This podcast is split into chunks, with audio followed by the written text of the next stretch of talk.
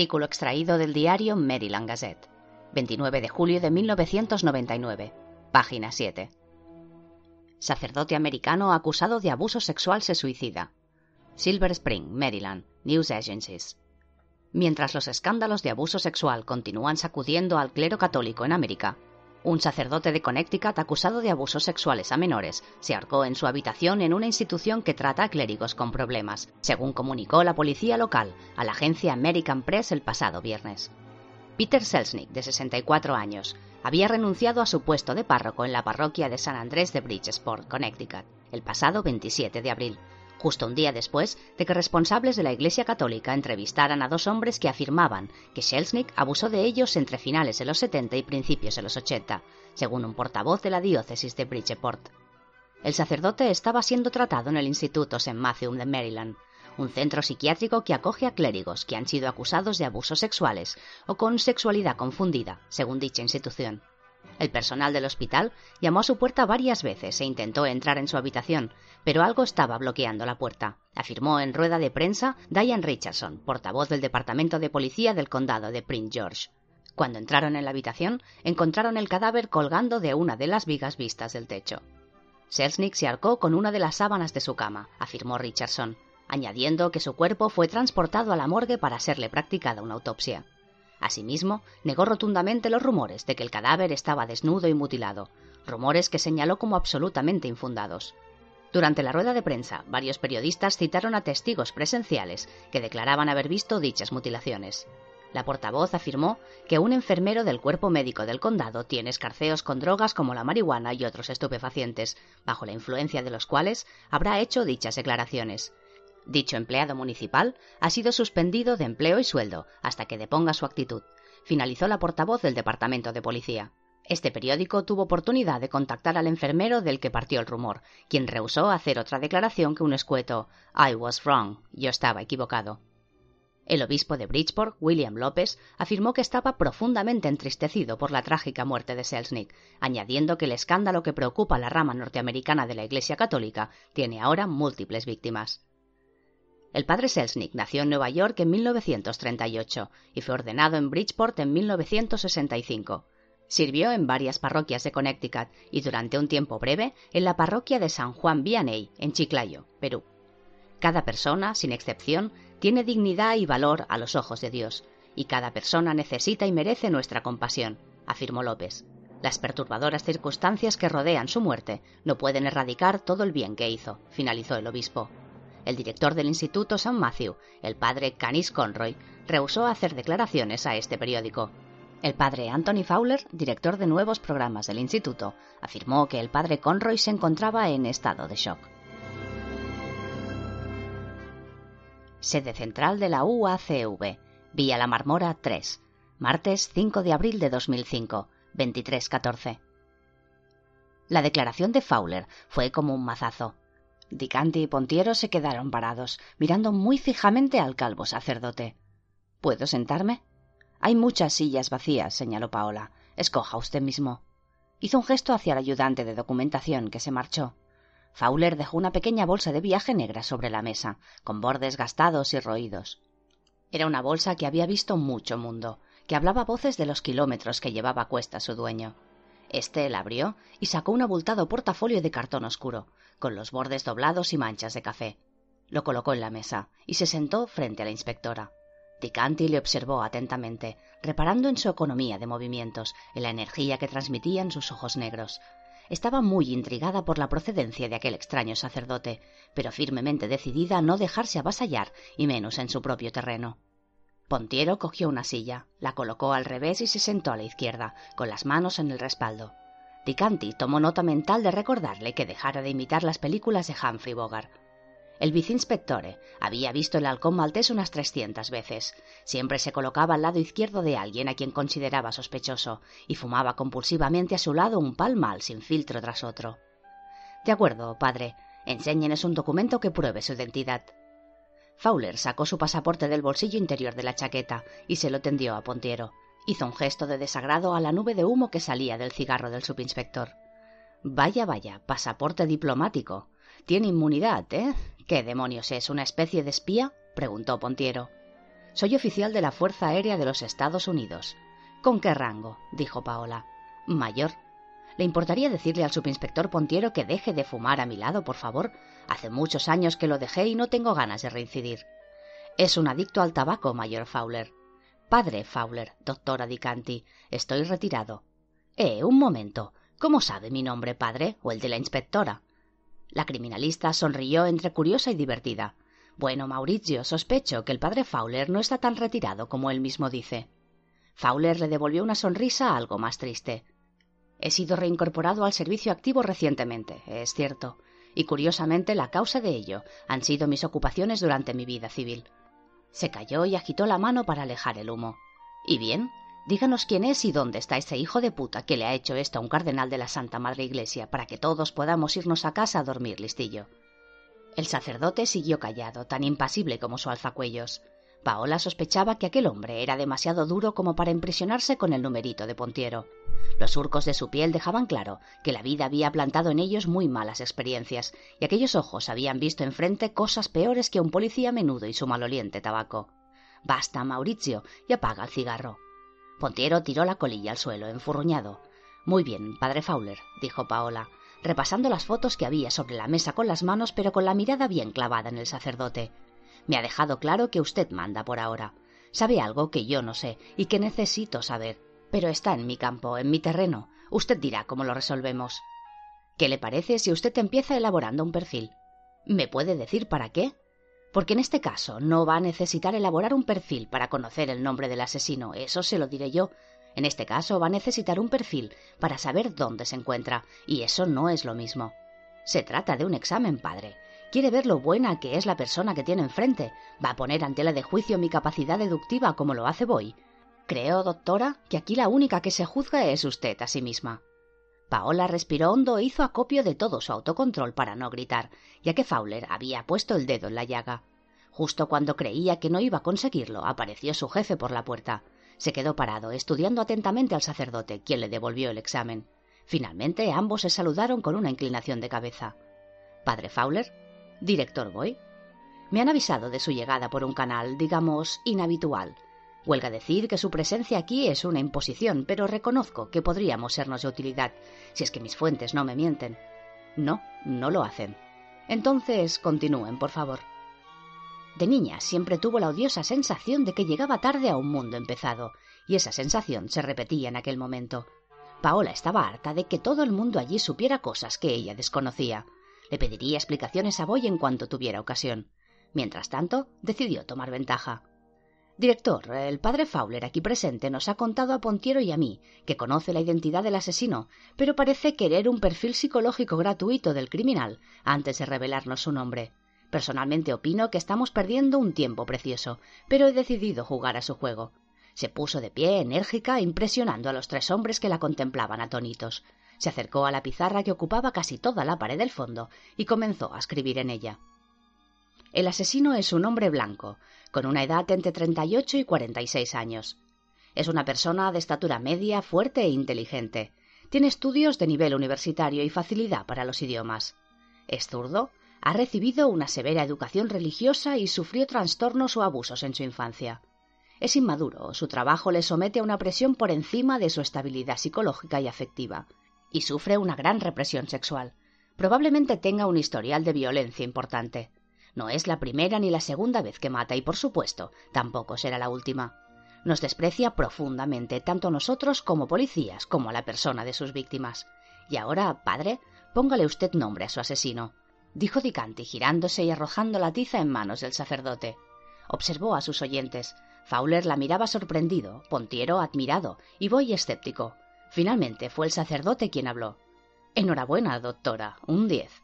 A pesar de que soy psicólogo, no logro entender de dónde ha extraído todas sus conclusiones. ¿Podría explicarse un poco más? Solo es un perfil provisional, pero las conclusiones deberían aproximarse bastante a la realidad. Que es un hombre blanco lo marca el perfil de sus víctimas, ya que es muy extraño que un asesino en serie mate a alguien de una raza diferente. Es estatura media, ya que Robaira era una persona alta y el ángulo y la dirección del corte en el cuello indican que fue asesinado por sorpresa por alguien aproximadamente de un ochenta. Que es fuerte es evidente. De lo contrario, le hubiera resultado imposible colocar al cardenal en el interior de la iglesia, pues aunque usara un coche para transportar el cuerpo hasta la puerta de atrás, hay un trecho de unos 40 metros hasta la capilla. La inmadurez es directamente proporcional al tipo de asesino lúdico que desprecia profundamente a la víctima a quien considera un objeto y al policía a quien considera un ser inferior. Fowler la interrumpió levantando la mano educadamente. Hay dos detalles que me ha llamado especialmente la atención, doctora. Primero, usted ha dicho que no es la primera vez que mata. Lo dedujo de la complicada elaboración del asesinato. En efecto, padre, esta persona tiene unos conocimientos básicos de la labor policial y ha hecho esto en más de una ocasión. Mi experiencia me indica que la primera vez suele ser muy sucia e improvisada. La segunda es aquello de su trabajo le somete a una presión por encima de su estabilidad psicológica y afectiva. No logró entender de dónde lo dedujo. Dicanti se puso roja y se cruzó de brazos. No respondió. Boy aprovechó para intervenir. Ah, la buena Paola. Su gran inteligencia siempre deja algún resquicio para que se cuele su intuición femenina, ¿verdad? Padre, la doctora Dicanti a veces llega a conclusiones puramente emocionales. Desconozco el por qué. Desde luego, tendría un gran futuro como escritora. Más del que usted cree, porque ha dado de lleno en la diana, dijo Fowler levantándose al fin y caminando hacia la pizarra. Inspectora, ¿cuál es el nombre correcto de su profesión? Profiler, ¿cierto? Sí, dijo Paola aún avergonzada. ¿Cuándo se alcanza el grado de profiler? Una vez finalizado el curso de criminología forense y tras un año de estudios intensivos en la unidad de ciencias del comportamiento del FBI, muy pocos consiguen superar el curso completo. ¿Podría decirnos cuántos profilers cualificados existen en el mundo? Actualmente 20, 12 en Estados Unidos, 4 en Canadá, 2 en Alemania, 1 en Italia y 1 en Austria. Gracias. ¿Les ha quedado claro, caballeros? Solo 20 personas en el mundo son capaces de dibujar el perfil psicológico de un asesino en serie con plenas garantías, y una de ellas está en esta habitación. Y pueden creerme, para encontrar a este hombre, se volvió y escribió en la pizarra bien grande, con caracteres gruesos y firmes, un nombre. Víctor Karosky. Vamos a necesitar a alguien capaz de meterse en su cabeza. Aquí tienen el nombre que me pidieron. Pero antes de que corran al teléfono para vociferar órdenes de arresto, permítanme que les cuente toda su historia. De la correspondencia entre Edward Tressler, psiquiatra, y el cardenal Francis Shaw. Boston, 14 de mayo de 1991.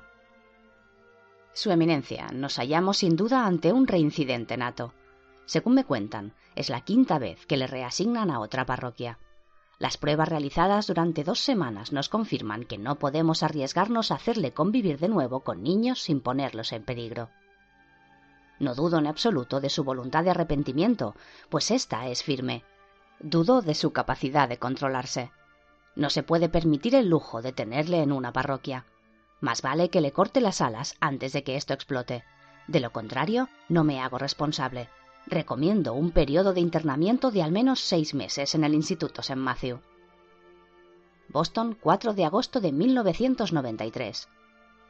Por tercera vez he tratado con él, Karosky. Debo decirle que el cambio de aires, como usted lo llamó, no le ha ayudado en absoluto, antes el contrario.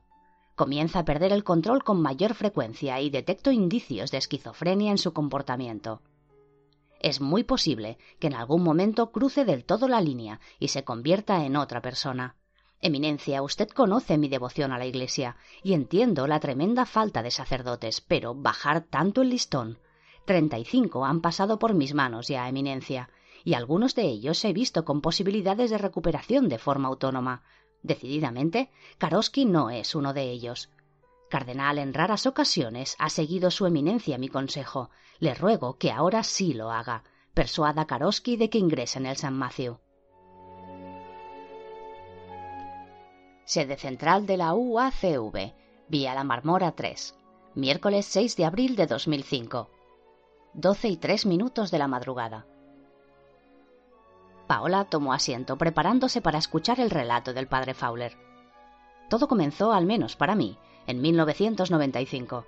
En esa época, tras mi retiro de las Fuerzas Aéreas, me puse a disposición de mi obispo. Este quiso aprovechar mi título de psicología, enviándome al Instituto St. Matthew. ¿Han oído hablar de él? Todos negaron con la cabeza. No me extraña. La propia naturaleza de la institución es un secreto para la mayoría de la opinión pública norteamericana. Oficialmente consiste en un centro hospitalario preparado para atender a los sacerdotes y monjas con problemas, situado en Silver Spring, en el estado de Maryland. La realidad es que el 95% de sus pacientes tienen un historial de abusos sexuales a menores o consumo de drogas. Las instalaciones del lugar son de auténtico lujo. 35 habitaciones para los pacientes, 9 para el personal médico, casi todo interno, una cancha de tenis, dos pistas de pádel, una piscina, una sala de esparcimiento con billar. Casi parece más un sitio de recreo que una institución psiquiátrica, intervino Pontiero. Oh, ese lugar es un misterio, pero a muchos niveles. Es un misterio hacia afuera, y es un misterio para los internos, quienes al principio lo ven como un lugar donde retirarse unos meses, donde descansar, aunque poco a poco descubren algo muy diferente. Ustedes conocen el tremendo problema que ha habido en mi país con determinados sacerdotes católicos en los últimos años, donde la opinión pública no sería muy bien visto que personas que han sido acusadas de abusos sexuales a menores pasasen unas vacaciones pagadas en un hotel de lujo. ¿Y eso hacían? preguntó Pontiero, quien parecía muy afectado por el tema. Paola le comprendía, ya que el subinspector tenía dos hijos de trece y catorce años. No, intentaré resumir mi experiencia allí de la forma más sucinta posible. Cuando llegué, encontré un lugar profundamente laico. No parecía una institución religiosa. No había crucifijos en las paredes, ninguno de los religiosos llevaba hábito ni sotana. He pasado muchas noches al aire libre, en campaña o en el frente, y nunca jamás dejé de lado mi alzacuellos. Pero allí todo el mundo campaba a sus anchas, se entraba y se salía. La escasez de fe y de control eran patentes. ¿Y no se lo comunicó a nadie? preguntó Dicanti. Por supuesto. Lo primero que hice fue escribir una carta al obispo de la diócesis. Se me acusó de estar demasiado influenciado por mi paso por el ejército, por la rigidez del ambiente castrense. Se me aconsejó que fuera más permeable. Fueron tiempos complejos para mí, ya que en mi carrera en las fuerzas aéreas sufrió ciertos altibajos. No quiero entrar ahí, ya que no tiene nada que ver con el caso. Baste decir que no me convenía aumentar mi fama de intransigente. No hace falta que se justifique. Lo sé, pero aún me persigue mi mala conciencia. En aquel lugar no se curaba la mente y el alma, simplemente se empujaba un poquito en la dirección en que el interno menos estorbara. Ocurría exactamente lo contrario de lo que la diócesis esperaba que ocurriera. No lo comprendo, dijo Pontiero. Ni yo tampoco, dijo Boy. Es complicado, para empezar, el único psiquiatra titulado que había en la plantilla del centro era el padre Conroy, el director del instituto en aquella época. El resto no tenían titulación superior alguna por encima de enfermería o alguna diplomatura técnica, y se permitían el lujo de hacer evaluaciones psiquiátricas. Demencial, se asombró Dicanti. Totalmente. El mejor aval para entrar en la plantilla del instituto era pertenecer a Dignity, una asociación que promueve el sacerdocio para las mujeres y la libertad sexual para los sacerdotes varones. Aunque personalmente no esté de acuerdo con los postulados de esta asociación, no es mi deber juzgarlos en absoluto. Lo que sí puedo es juzgar la capacidad profesional del personal, y esta era muy, muy escasa. No veo dónde nos lleva todo esto, dijo Pontiero, encendiéndose otro cigarro. Deme cinco minutos más y ya lo verá. Como les decía, el padre Conroy, gran amigo de Dignity y liberal de puertas para adentro, dirigió el San Matthew de manera absolutamente errática. Llegaron sacerdotes honestos que habían enfrentado alguna acusación infundada, que los hubo, y gracias a Conroy acabaron abandonando el sacerdocio, que era la luz de sus vidas. A otros muchos se les dijo que no lucharan contra su naturaleza y que vivieran la vida. Se consideraba un éxito que algún religioso se laicizara y emprendiera una relación homosexual. ¿Y eso es un problema? preguntó Dicanti. No, no lo es, si es lo que la persona de verdad quiere o necesita pero las necesidades del paciente no le importaban nada al doctor Conroy. Primero marcaba el objetivo y luego lo aplicaba la persona, sin conocerla previamente. Jugaba a Dios con las almas y las mentes de aquellos hombres y mujeres, algunos con graves problemas. Y lo regaba todo con un buen whisky de Malta, bien regado. Dios santo, dijo Pontiero escandalizado. Puede creerme, él no estaba allí, subinspector, pero lo peor no es eso. Debido a graves errores en la selección de los candidatos, ingresaron durante los años 70 y 80 en los seminarios católicos de mi país muchos jóvenes que no eran aptos para conducir almas, ni siquiera eran aptos para conducirse a sí mismos. Esto es un hecho. Con el tiempo, muchos de estos chicos acabaron vistiendo una sotana. Hicieron mucho daño al buen nombre de la Iglesia católica y, lo que es peor, a muchos niños y jóvenes. Muchos sacerdotes acusados de abuso sexual, culpables de abuso sexual, no fueron a la cárcel Se les apartaba de la vista, se les cambiaba de parroquia en parroquia, y algunos acababan finalmente en el San Matthew.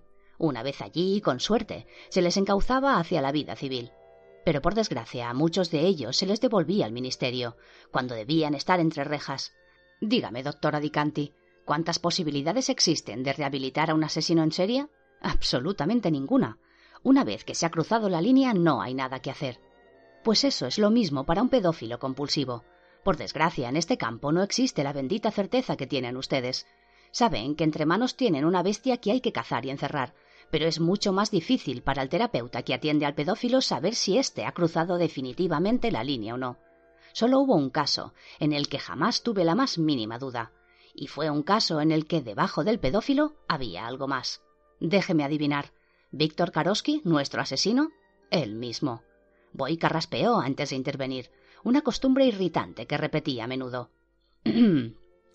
Padre Fowler, ¿sería tan amable de explicarnos cómo está tan seguro de que es él quien ha hecho pedazos a Robaira y a Portini? ¿Cómo no? Karosky llegó al instituto en agosto de 1994. Había sido trasladado de varias parroquias, con su superior evitando el problema de una a otra. En todas ellas hubo quejas, algunas más graves que otras, aunque ninguna con violencia extrema. Según las denuncias recogidas, creemos que en total abusó de 89 niños, aunque podrían ser más. ¡Joder! Usted lo ha dicho, Pontiero. Verá, la raíz de los problemas de Karosky residía en su infancia. Nació en Katowice, en Polonia, en 1961. Allí. Espere un momento, padre. Tiene, por tanto, ahora 44 años. En efecto, doctora. Mide metro setenta y ocho y pesa en torno a ochenta y cinco kilos. Es de constitución fuerte y sus tests de inteligencia arrojaban un coeficiente entre ciento diez y ciento veinticinco, según cuando lo hiciera. En total hizo siete en el instituto. Le distraían. Tiene un pico elevado. Doctora, usted es psiquiatra, mientras que yo estudié psicología y no fui un alumno especialmente brillante. Las psicopatías más agudas de Fowler se revelaron demasiado tarde como para que leyera literatura sobre el tema, así que dígame, es cierto que los asesinos en serie son muy inteligentes. Paola se permitió media sonrisa irónica y miró a Pontiero, quien le devolvió la mueca. Creo que el subinspector responderá más contundentemente a la pregunta. La inspectora siempre dice Lecter no existe y Jodie Foster debería ceñirse a los dramas de época. Todos rieron, pero no por la gracia del chiste, sino para aliviar un poco la tensión. Gracias, Pontiero. Padre, la figura del superpsicópata es un mito creado por las películas y por las novelas de Thomas Harris. En la vida real no podría haber nadie así. Ha habido asesinos reincidentes con coeficientes altos y otros con coeficientes bajos. La gran diferencia entre ambos es que los que tienen coeficientes altos suelen actuar durante más tiempo porque son más precavidos. Lo que sí que se les reconoce unánimemente a nivel académico es una gran habilidad para ejecutar la muerte. ¿Y a nivel no académico, doctora? A nivel no académico, padre, le reconozco que algunos de estos hijoputas es más listo que el diablo, no inteligente, sino listo. Y hay algunos, los menos, que tienen un elevado coeficiente, una habilidad innata para su despreciable tarea y para disimular. Y en un caso, en un solo caso hasta la fecha, estas tres características coincidieron con el que el criminal era una persona de gran cultura. Estoy hablando de Ted Bundy. Su caso es muy famoso en mi país estranguló y sodomizó con el gato de su coche a unas treinta mujeres. Treinta y seis, padre, que sepamos. Le corrigió Paola que recordaba muy bien el caso de Bandy, ya que era materia de estudio obligada en cuántico. Fowler asintió, triste. Como le decía, doctora, Víctor Karosky vino al mundo en 1961, en Katowice, irónicamente a pocos kilómetros del lugar de nacimiento del Papa Boitila. En 1969, la familia Karosky, compuesta por él, sus padres y dos hermanos, se trasladan a Estados Unidos. El padre consiguió trabajo en la fábrica de General Motors en Detroit y, según todos los registros, era un buen trabajador, aunque muy irascible. En 1972 hubo un reajuste ocasionado por la crisis del petróleo y Karosky padre fue a la calle el primero. En aquel momento el padre había conseguido la ciudadanía americana, así que se sentó en el estrecho apartamento donde vivía toda la familia a beberse su indemnización y el subsidio de desempleo. Se empleó a fondo en la tarea, muy a fondo. Se convirtió en otra persona y comenzó a abusar sexualmente de Víctor y de su hermano pequeño. El mayor, de catorce años, se largó un día de casa, sin más. Karosky le contó todo esto, dijo Paola intrigada y extrañada a la vez.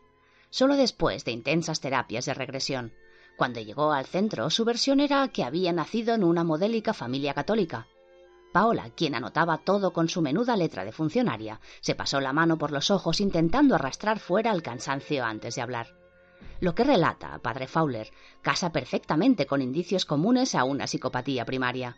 Encanto personal, ausencia de pensamiento irracional, escasa fiabilidad, mentiras y falta de remordimientos. Las palizas paternas y el consumo generalizado de alcohol en los progenitores también se han observado en más del 74% de psicópatas violentos conocidos.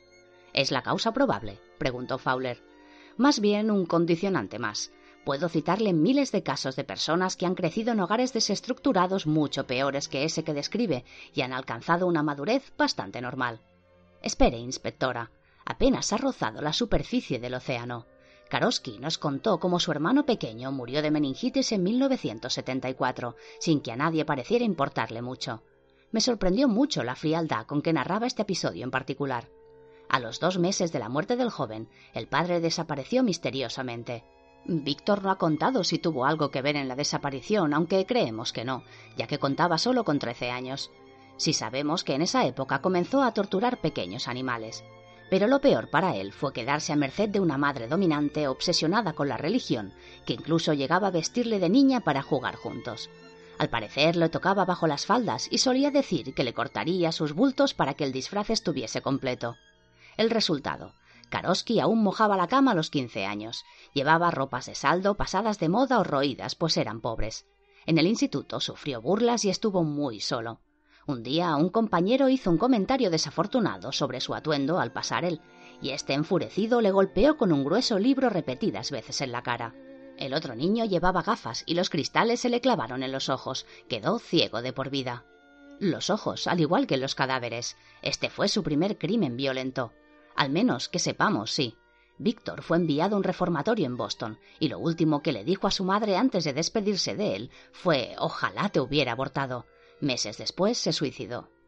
Todos guardaron un horrorizado silencio. No hacía falta decir nada. Karosky estuvo en el reformatorio hasta finales de 1979. De ese año no tenemos nada, pero en 1980 ingresó en un seminario en Baltimore. Su expediente de ingreso en el seminario afirma que su historial estaba limpio y que provenía de una familia de tradición católica. Contaba entonces con 19 años y parecía haberse enderezado. Desconocemos casi todo de su estancia en el seminario. Solo sabemos que estudiaba hasta desmayarse y que estaba profundamente asqueado por el ambiente abiertamente homosexual de la institución. Conroy insistía en que Karosky era un homosexual reprimido que negaba su verdadera naturaleza. Pero eso es incorrecto. Karosky no es ni homosexual ni heterosexual, no tiene una orientación definida. El sexo no está integrado en su personalidad, lo que ha causado graves daños a su psique desde mi punto de vista. Explíquese, padre, pidió Pontiero. ¿Cómo no? Yo soy sacerdote y he decidido mantener el celibato. Ello no me impide sentirme atraído por la doctora Dicante aquí presente, dijo Fowler señalando a Paola, quien no pudo evitar ruborizarse. Sé, por tanto, que soy heterosexual, pero elijo de manera libre la castidad.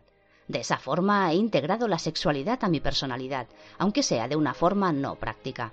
En el caso de Karosky es muy diferente. Los profundos traumas de su infancia y adolescencia le crearon una psique escindida. Lo que Karosky rechaza de plano era su naturaleza sexual y violenta. Se odia y se ama profundamente a sí mismo, todo ello a la vez. Ello devino en brotes de violencia, esquizofrenia y finalmente en el abuso de menores, repitiendo los abusos de su padre. En 1986, durante su año de pastora, Karosky tiene su primer incidente con un menor. Era un chico de 14 años y hubo besos y tocamientos, nada más. Creemos que no fueron consentidos por el menor.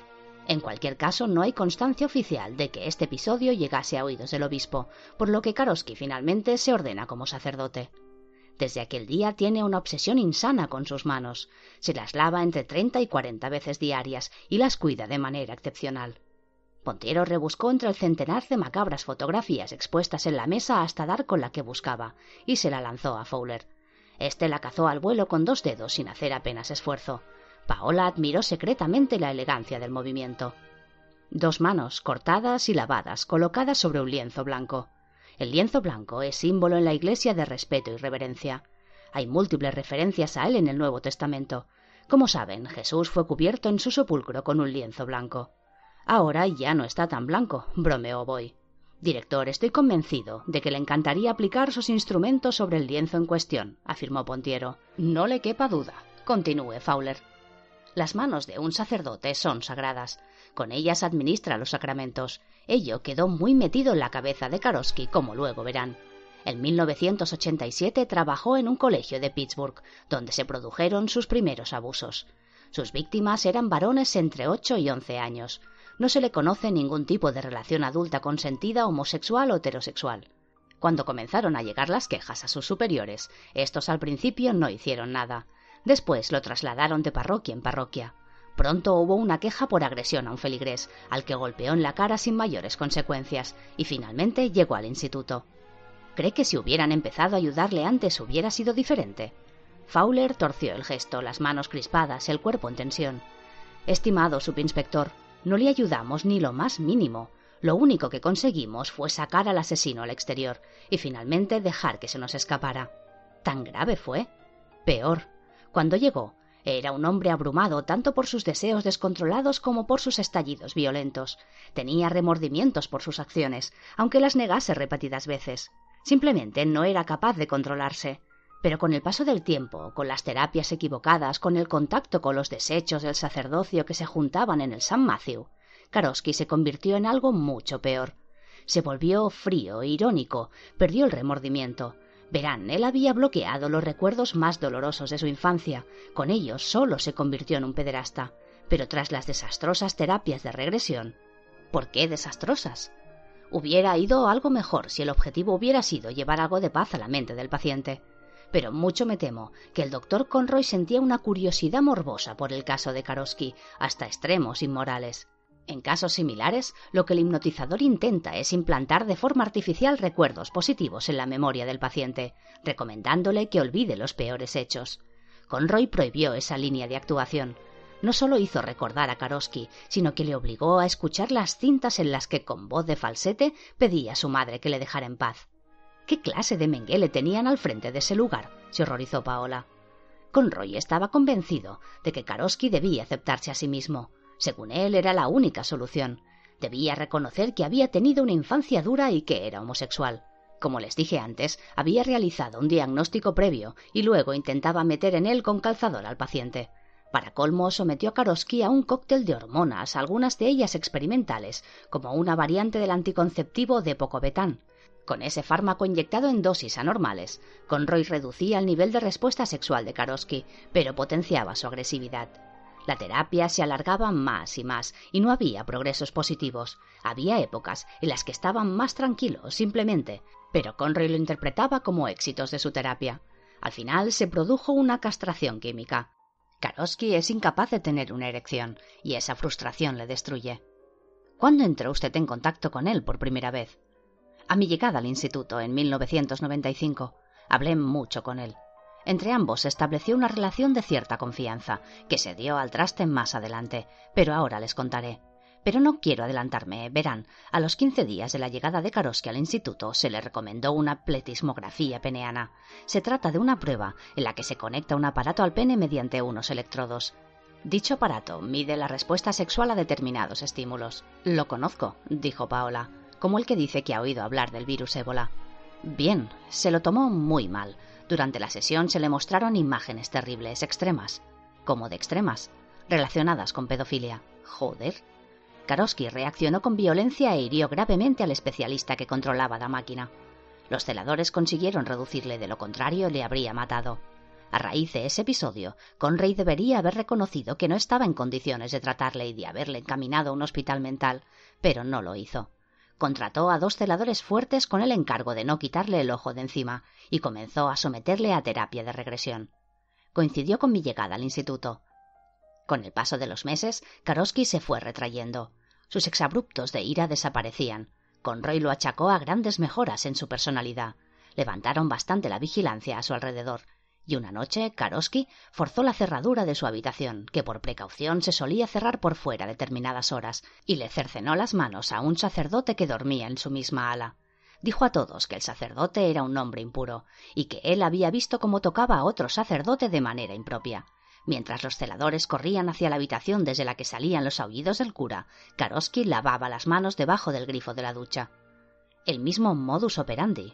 Creo, padre Fowler, que no queda duda ninguna entonces, dijo Paola. Ante mi asombro y desesperación, Conroy no denunció el hecho a la policía.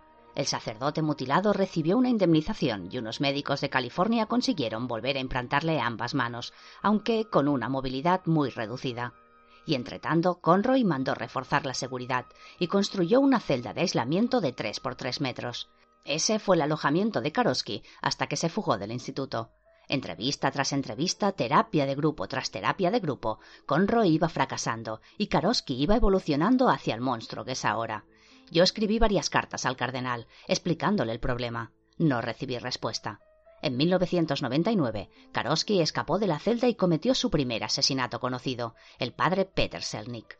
Oímos hablar de él aquí. Se dijo que se había suicidado. Pues no era cierto. Karosky se escapó de la celda forzando la cerradura con un bolígrafo y usó un trozo de metal que había afilado en su celda para arrancarle a Selznick la lengua y los labios. También le arrancó el pene y le obligó a morderlo. Tardó tres cuartos de hora en morirse y no se enteró nadie hasta la mañana siguiente. ¿Qué dijo Conroy? Oficialmente definió el episodio como un contratiempo.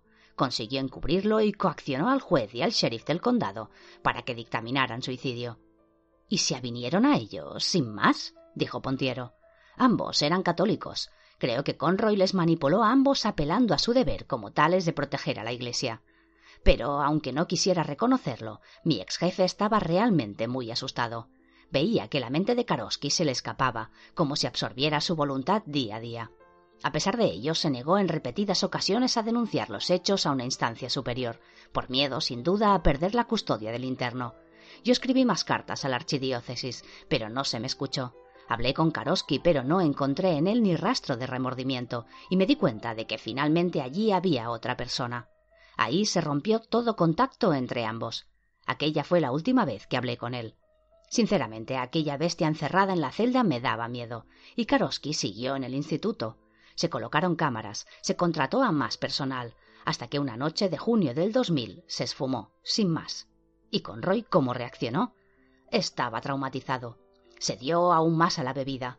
A la tercera semana le explotó el hígado y murió. Una pena. No exagere, dijo Montiero. Dejémoslo mejor. Se me encargó la dirección temporal de la institución mientras se buscaba un sustituto adecuado.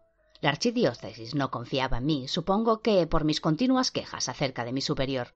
Yo apenas estuve un mes en el cargo, pero lo aproveché lo mejor que pude. Reestructuré la plantilla a toda prisa, contando con personal profesional y redacté nuevos programas para los internos. Muchos de esos cambios no llegaron a implantarse, pero otros sí, así que mereció la pena el esfuerzo. Envié un conciso informe a un antiguo contacto en el BICAP, llamado Kelly Sanders se mostró preocupado por el perfil del sospechoso y por el crimen sin castigo del padre Selznick y dispuso un operativo para capturar a Karosky. Nada. Así, sin más, desapareció. Paola estaba asombrada. Desapareció sin más. En 2001 se creyó que había reaparecido, ya que hubo un crimen con mutilación parcial en Albany, pero no era él. Muchos le dieron por muerto, pero por suerte metieron su perfil en el ordenador. Yo, mientras encontré hueco en un comedor de beneficencia en Harlem Hispano, en Nueva York, trabajé allí unos meses, hasta ayer mismo. Un antiguo jefe me reclamó para el servicio, así que supongo que vuelvo a ser un capellán castrense. Me comunicaron que había indicios de que Karosky había vuelto a actuar, después de todo este tiempo. Y aquí estoy. Les traigo un portafolio con la documentación más pertinente que reuní sobre Karosky en los cinco años que traté con él, dijo Fowler tendiéndole el grueso expediente de más de catorce centímetros de grosor. Hay email relacionados con la hormona de la que les he hablado, transcripciones de sus entrevistas, algún artículo de periódico en el que se le menciona, cartas de psiquiatras, informes. Es todo suyo, doctora Dicanti. Pregúnteme si tiene cualquier duda. Paola alargó la mano a través de la mesa para coger el grueso legajo, y nada más abrirlo sintió una fuerte inquietud. Sujeta con un clip a la primera página había una fotografía de Karosky. Tenía un color de piel blanquecino, el pelo castaño liso y los ojos marrones a lo largo de los años que había dedicado a investigar esas cáscaras vacías de sentimiento que eran los asesinos en serie, había aprendido a reconocer esa mirada vacua en el fondo de los ojos de los depredadores, de los que matan con la misma naturalidad con la que comen. Solo hay algo en la naturaleza remotamente parecido a esa mirada, y son los ojos de los tiburones blancos. Miran sin ver, de una forma única y aterradora. Y allí estaba, reflejada de pleno en las pupilas del padre Karosky. Impresiona, ¿verdad? dijo Fowler estudiando con la mirada Paola. Este hombre tiene algo en su porte, en sus gestos, algo indefinible. A simple vista pasa desapercibido, pero cuando, digamos, tiene toda su personalidad encendida, es terrible. Y cautivador, ¿verdad, padre? Sí. Ticante le pasó la foto a Pontiero y a Boy, quienes se inclinaron a la vez sobre ella para escudriñar el rostro del asesino. ¿Qué le daba más miedo, padre? ¿El peligro físico o el mirar a aquel hombre directamente a los ojos y sentirse escrutado, desnudo, como si él fuera un miembro de una raza superior que había roto todas nuestras convenciones? Fowler la contempló boquiabierto. Supongo, doctora, que usted ya sabe la respuesta. A lo largo de mi carrera he tenido oportunidad de entrevistarme con tres asesinos en serie. Los tres me produjeron esa sensación que le acabo de describir, y otros mucho mejores que usted y que yo la han sentido. Pero es una sensación falsa. No hay que olvidar una cosa, padre. Estas personas son fracasados, no profetas, basura humana. No merecen ni un ápice de compasión. Informe acerca de la hormona progesterona sintética 1789 de gestágeno inyectable. Nombre comercial, Depo-Covetán. Clasificación del informe, confidencial encriptado. Para marcos.biethofer.com delornaber.com Asunto, confidencial. Informe 45 sobre la HPS 1789 Fecha 17 de marzo de 1997, 11.43 am. Archivos adjuntos. Estimado Marcus, te adjunto el avance del informe que nos solicitaste. Los análisis realizados en estudios de campo en zonas alfa han registrado irregularidades graves en el flujo menstrual, trastornos del sueño, vértigo y posibles hemorragias internas. Se han descrito casos graves de hipertensión, trombosis y enfermedades cardíacas. Ha surgido algún pequeño problema, el 1,3% de las pacientes ha desarrollado fibromialgia, un efecto secundario no contemplado en la versión anterior. Si contrastas el informe con el de la versión 1786, la que estamos comercializando actualmente en Estados Unidos y Europa, los efectos secundarios se han reducido un 3,9%. Si los analistas de riesgos no se equivocan, podemos cifrar en un máximo de 53 millones de dólares el gasto en daños y perjuicios. Por tanto, lo mantenemos en la norma, es decir, inferior al 7% de los beneficios. No, no me des las gracias. Mándame una bonificación. Por cierto, han llegado indicios hasta el laboratorio del uso de la 1789 en pacientes masculinos, con el objetivo de reprimir o eliminar su respuesta sexual. En la práctica, dosis suficientes han llegado a ejercer de castrador químico. De los informes y análisis examinados por este laboratorio se deducen aumentos en la agresividad del sujeto en casos concretos, así como determinadas anomalías en la actividad cerebral. Recomendamos ampliar el marco investigador para dilucidar el porcentaje en que dicho efecto secundario podría presentarse. Sería interesante iniciar pruebas con sujetos omega, como pacientes psiquiátricamente desahuciados o presos en el corredor de la muerte. Estaré encantada de dirigir personalmente dichas pruebas. ¿Comemos el viernes? He encontrado un sitio encantador cerca del village. Tienen un pescado al vapor realmente divino. Saludos. Doctora Lorna Ver, directora de investigaciones. Confidencial. Contiene información reservada solo a miembros del personal con clasificación A1. Si usted ha tenido acceso a este informe y su clasificación no se corresponde con el mismo, sepa que está en la obligación de comunicar dicha violación de seguridad a su inmediato superior, sin revelar en ningún caso la información contenida en los párrafos precedentes. El incumplimiento podría acarrearle severas demandas legales y hasta 35 años de prisión o el equivalente máximo que admite la legislación vigente en Estados Unidos. Sede central de la UACV. Vía La Marmora 3. Miércoles 6 de abril de 2005, 1 y 25 de la mañana. La sala se quedó en silencio ante las duras palabras de Paola. Sin embargo, nadie dijo nada. Se notaba el peso del día sobre los cuerpos y de la madrugada sobre los ojos y las mentes. Al fin fue el director Boy quien habló. Usted dirá qué hacemos, Dicanti. Paola se tomó medio minuto antes de contestar. Creo que ha sido un día muy duro. Vayámonos todos a casa y durmamos unas horas. Nos veremos aquí mismo a las ocho y media de la mañana. Empezaremos por los entornos de las víctimas. Revisaremos de nuevo los escenarios y esperaremos a que los agentes que Pontiero ha movilizado encuentren algún indicio, por ridícula que sea la esperanza. Ah, y Pontiero, llama a Dante e infórmale a la hora de la reunión. Será un placer, respondió este zumbón. Haciendo como que no oía nada, Dicanti se acercó a Boy y le cogió por el brazo. Director, me gustaría hablar un minuto con usted en privado. Salgamos al pasillo. Paola precedió al maduro científico, quien, como siempre, se mostró galante abriéndole la puerta y cerrándola tras de sí al pasar. Dicanti detestaba esas deferencias de su jefe. Dígame. Director, ¿cuál es exactamente el papel de Fowler en el asunto? No acabo de entenderlo, y no me fío nada de sus vagas explicaciones. Dicanti, ¿ha oído usted alguna vez el nombre de John Negroponte? Me suena mucho. ¿Es italoamericano? Dios mío, Paola, levante alguna vez la nariz de los libros de criminología. Sí, es americano, pero de origen griego. Concretamente, es el recientemente nombrado director nacional de inteligencia de los Estados Unidos. A su cargo están todas las agencias de los norteamericanos, la NSA, la CIA, la DEA y un largo etcétera. Eso quiere decir que este señor, quien por cierto es católico, es la segunda persona más poderosa del mundo, por detrás solo del presidente Bush. Bien, pues el señor Negroponte me ha llamado personalmente esta mañana, mientras estábamos con Robaira y hemos tenido una larga, larga conversación. Me ha avisado de que Fowler cogía un vuelo directo desde Washington para unirse a la investigación. No me ha dado opción. No se trata solo de que el propio presidente Bush esté en Roma, y por supuesto bajo aviso de todo. Es él quien ha pedido a Negroponte que tome cartas en el asunto antes de que el tema salte por los medios de comunicación y Negroponte textualmente me ha dicho le envío a uno de mis más íntimos colaboradores. Tenemos la suerte de que conoce el tema a fondo. ¿Cómo se enteraron tan rápido? dijo Paola, que miraba el suelo anonadada por la magnitud de lo que estaba escuchando. Ay, querida Paola, no subestime ni un momento a Camilo Sirin. Cuando apareció la segunda víctima, llamó personalmente a Negroponte. Según me dijo este, jamás antes habían hablado y no tenía ni la más remota idea de cómo consiguió un número que existe solo desde hace un par de semanas. ¿Y cómo supo Negroponte tan rápido a quién enviar?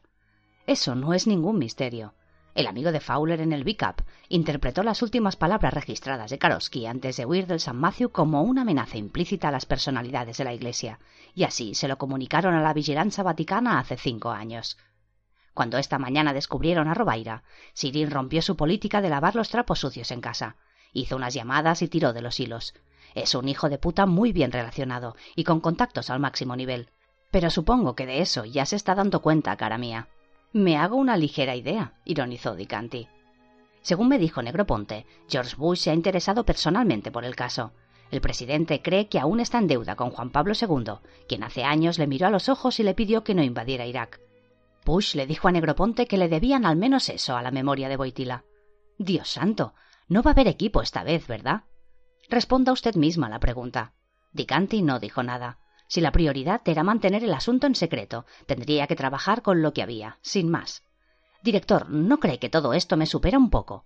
Dicanti estaba realmente cansada y abrumada por las circunstancias del caso. En su vida había dicho nada semejante, y durante mucho tiempo después se arrepintió de haber pronunciado esas palabras. Boy le alzó la barbilla con los dedos y la obligó a mirar al frente. Nos supera a todos, bambina. Pero olvídese de todo. Simplemente piense que hay un monstruo matando personas. Y usted se dedica a cazar monstruos. Paola sonrió agradecida.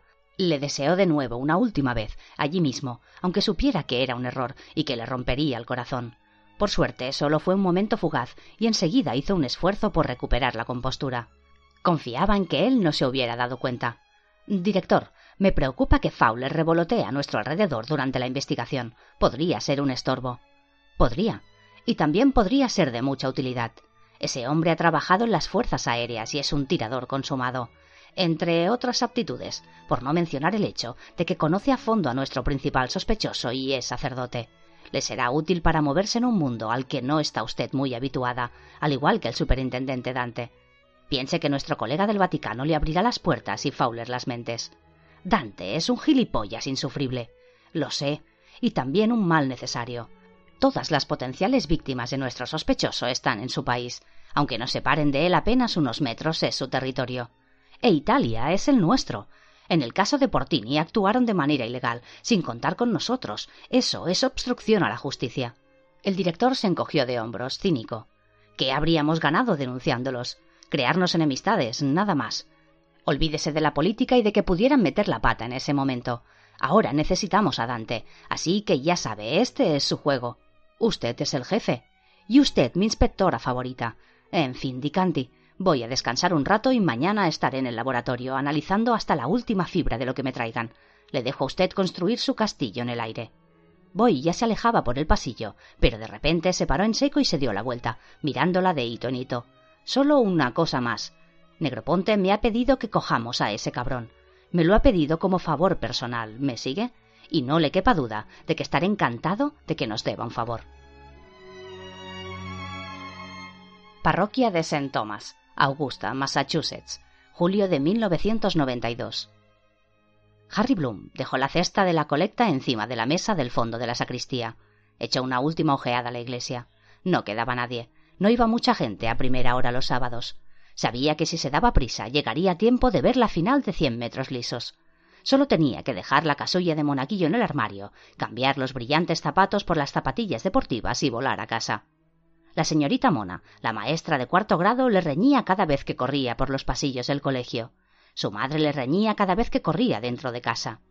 Pero la media milla que separaba la iglesia de su casa estaba en libertad. Podía correr todo lo que quisiera, siempre que mirara a ambos lados antes de cruzar la calle. Cuando fuera mayor sería atleta. Dobló cuidadosamente la casulla y la colocó en el armario. Dentro estaba su mochila, de la que sacó las zapatillas. Se estaba quitando los zapatos con cuidado cuando sintió la mano del padre Karoski en el hombro. Harry, Harry, estoy muy decepcionado contigo. El niño se iba a girar, pero la mano del padre Karoski no le dejó. ¿Es que he hecho algo malo? Hubo un cambio de inflexión en la voz del padre, como si respirase más deprisa. Oh, y encima te haces el listillo. Aún peor. Padre, de verdad, que no sé lo que he hecho. ¡Qué descaro! ¿Acaso no has llegado tarde al rezo del Santo Rosario antes de la misa?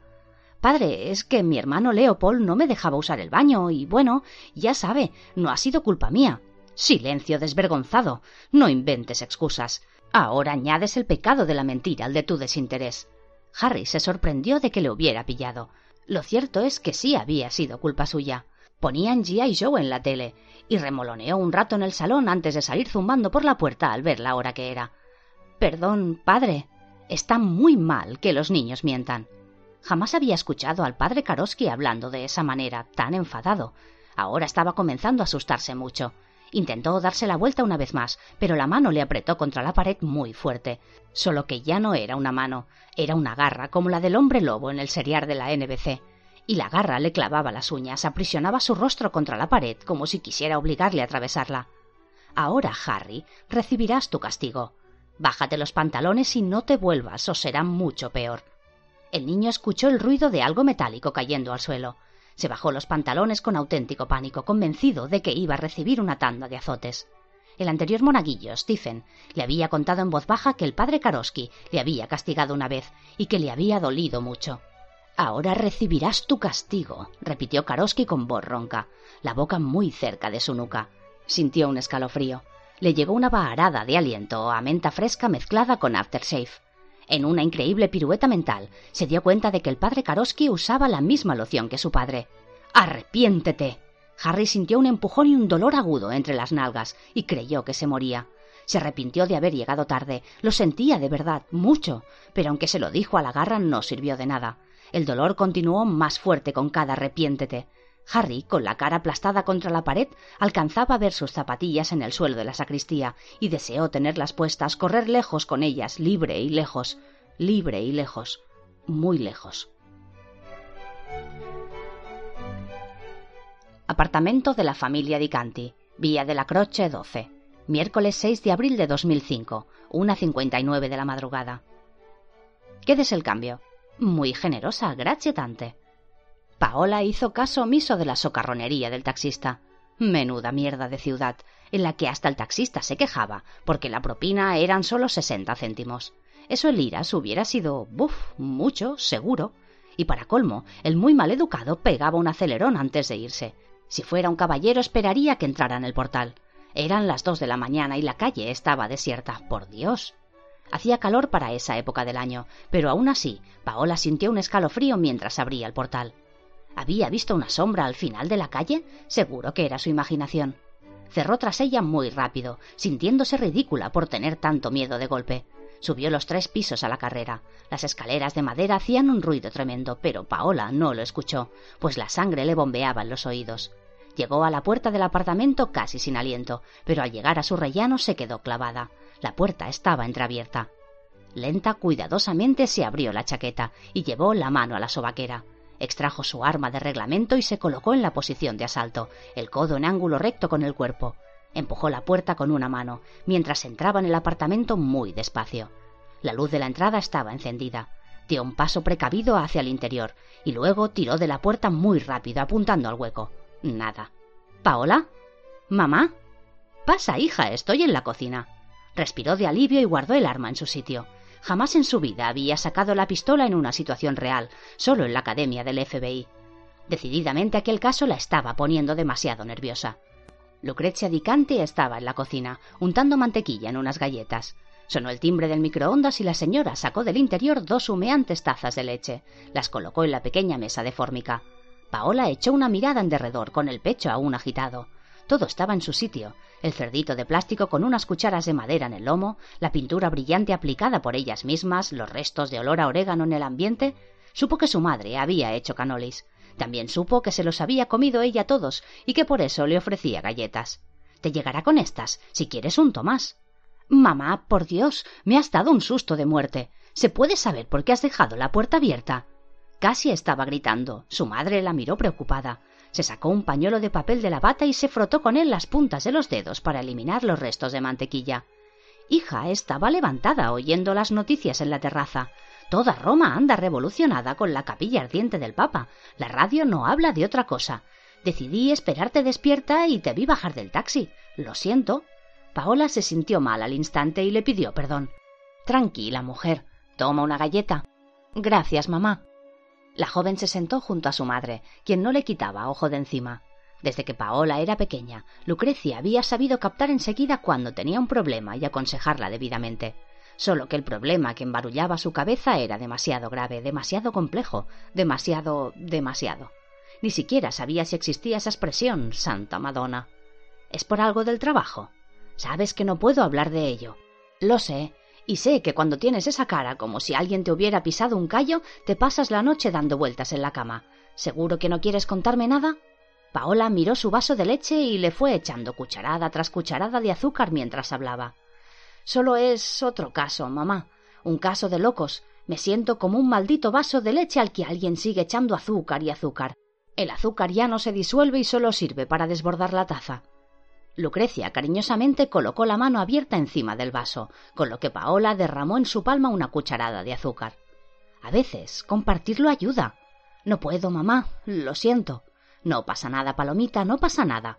¿Quieres más galletas? Seguro que no has cenado nada, dijo la señora cambiando de tema sabiamente. No, mamá. Con estas es más que suficiente. Tengo el pandero como el estadio de la Roma. Hija mía, tienes un culo precioso. Sí, claro, por eso sigo soltera. No, hija mía. Sigue soltera porque tienes muy mal carácter. Eres guapa, te cuidas, vas al gimnasio. Es cuestión de tiempo que encuentres un hombre que no se amilane con tus gritos y tus malos gestos. No creo que eso ocurra nunca, mamá. ¿Y por qué no? ¿Qué me dices de tu jefe, ese hombre encantador? Está casado, mamá, y podría ser mi padre. Qué exagerada eres. Tráemelo a mí, verás cómo no le hago ascos. Además, en el mundo de hoy, lo de estar casado carece de importancia. Si tú supieras, pensó Paola. ¿Tú crees, mamá? Convencida. Madonna, qué manos tan bonitas tiene. Y con ese bailaba yo la danza del jergón. Mamá, podría escandalizarme. Desde que tu padre nos dejó hace diez años, hija, no he pasado un solo día sin acordarme de él. Pero no pienso ser como esas viudas sicilianas de negro que echan raíces junto a las lápidas de sus maridos. Anda, toma otra y vamos a la cama. Paola mojó otra galleta en la leche, calculando mentalmente las calorías y sintiéndose muy culpable consigo misma. Por suerte, le duró muy poco.